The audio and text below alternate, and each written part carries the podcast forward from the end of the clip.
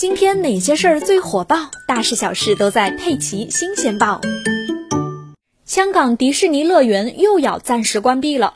七月十三日晚间，香港迪士尼乐园表示，按照香港特区政府卫生部门要求，配合全港采取的防疫措施，香港迪士尼乐园将从七月十五日起暂时关闭。而距离六月十八日重新开放到现在，香港迪士尼恢复营业不足一个月。另外，按照要求，香港海洋公园从今天开始也暂时关闭了。